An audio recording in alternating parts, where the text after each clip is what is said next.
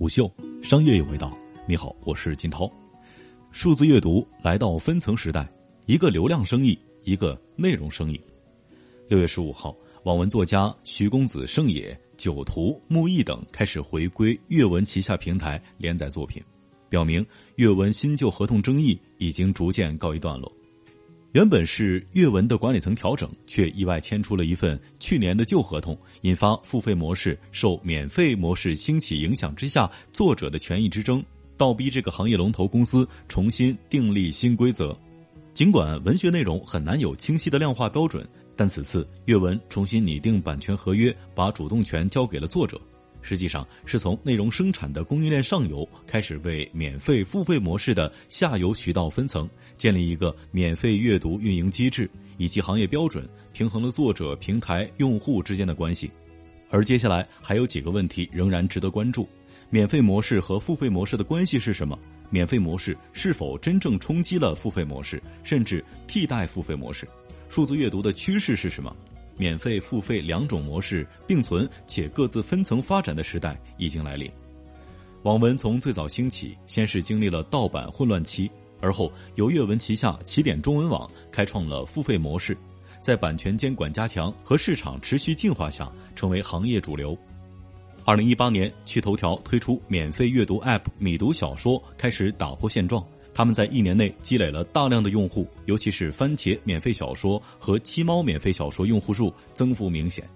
这得益于移动广告系统的成熟，叠加内容运营模式的多样。相对于出版物电子版而言，网文的形态、数字规模也与资讯最为接近，与碎片化时间消费和多平台分发模式匹配。免费阅读 App 通过网赚模式和渠道投放实现快速获客，并且保持了用户的留存率，本质上还是做的流量生意。平台用钱购买用户的流量，广告主用钱购买平台的流量，这种模式同样是抓住了过去几年下沉市场用户红利，低线城市用户和中老年用户对价格敏感，喜好网赚、拼团等等，愿意牺牲阅读体验来换取免费阅读内容，刺激了数字阅读行业重新增长。过去，数字阅读用户主要有付费用户、付费意愿低的中长尾用户和盗版用户。阅文的付费模式实际上是推动了国内打击盗版和网络文学版权的保护。现在，免费模式吸引了以低线城市用户和中老年用户为主的新增用户，看长尾免费内容的用户、盗版用户以及少量付费用户。比达咨询二零一九年度中国数字阅读市场研究报告显示，我国在线免费阅读用户规模从二零一八年的 Q 一零点零五亿增长到二零一九年 Q 四的二点五亿人。付费阅读用户规模从二零一八年 Q 一的四点二亿人下降到二零一九年 Q 四的三点三亿人，但值得注意的是，免费阅读平台和付费阅读平台用户重合率极低，这表明付费阅读平台扩大了在线阅读的盘子，导致付费用户在大盘当中比例减少，实际免费模式抢夺了数字阅读的增量市场和小部分存量市场。免费阅读 App 并未对付费阅读 App 造成明显的冲击，而是更像是形成了互补。从目前几家公司的情况来看，头部付费阅读平台表现出了比腰部付费阅读平台相对强的抗压能力，并且呈现逐渐消化免费阅读模式带来的影响趋势。免费、付费两种模式并存且各自分层发展的行业趋势，已经在阅文这家龙头公司体现。尽管文学内容很难有清晰的量化标准。但阅文重新拟定版权合约，实际上是从内容生产的供应链上游开始分层，建立一个免费阅读运营机制以及行业标准，平衡了作者、平台、用户三者之间的关系。过去，数字阅读从 PC 端文学网站发展到现在的移动端，最明显的变化首先是分发渠道，随之带来商业模式、内容和变化的匹配。免费阅读模式和付费阅读模式在其中俘获了不同类型的用户。价格导向型用户对价格敏感，对内容质量需求不敏感，流向免费阅读平台；内容导向型用户对内容质量敏感，对价格不敏感，流向付费阅读平台。免费阅读平台做的是流量生意，主要依赖广告变现以及 VIP 付费；付费阅读平台做的是内容生意，主要依赖内容变现。只有优质内容才能够留住用户，而往往优质内容也更容易在付费模式下获得更高的收益。所以，两者在内容库需求以及版权来源上有很大的差别。免费阅读平台多是选择价格便宜的中长尾小说版权。最后，免费阅读和付费阅读的商业化以及商业化天花板也不同。免费阅读这一商业模式能够持续运转起来，首先需要考虑两个问题：一是广告收入高于投放、买量或网赚等用户激励成本；二是，在前者的前提之下，保证内容成本和内容对用户吸引力的平衡。其次，横向看行业竞争。免费阅读的模式并不具备门槛和壁垒，可复制性高。目前，免费阅读行业处在跑马圈地的阶段，各个平台 MAU 排名变化频繁，尚未出现拉开明显差距的单个产品。长期来看，免费阅读平台最终比拼的是用户获取成本、用户留存率、版权内容成本等方面的综合竞争力。尤其是现在下沉区域用户和中老年用户已经由增量用户逐渐变成了存量用户了。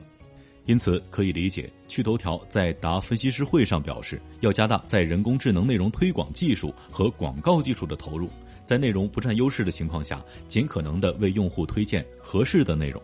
值得注意的是，这也与维系平台作者的能力有直接的关系。作者通过与平台签约，按照一定比例获得广告分成，只有广告变现效率足够高，平台才能保证作者的收入和留存。不可否认的是，如果由原本已经有积累的付费阅读平台切入做免费阅读业务，用户在成本和版权内容成本上均比单一的免费阅读平台更有优势。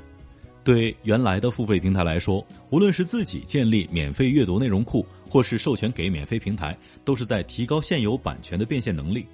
阅文曾经在财报当中直接表明自己在免费阅读市场当中的竞争优势，已经非常清晰地点明了行业竞争的现状。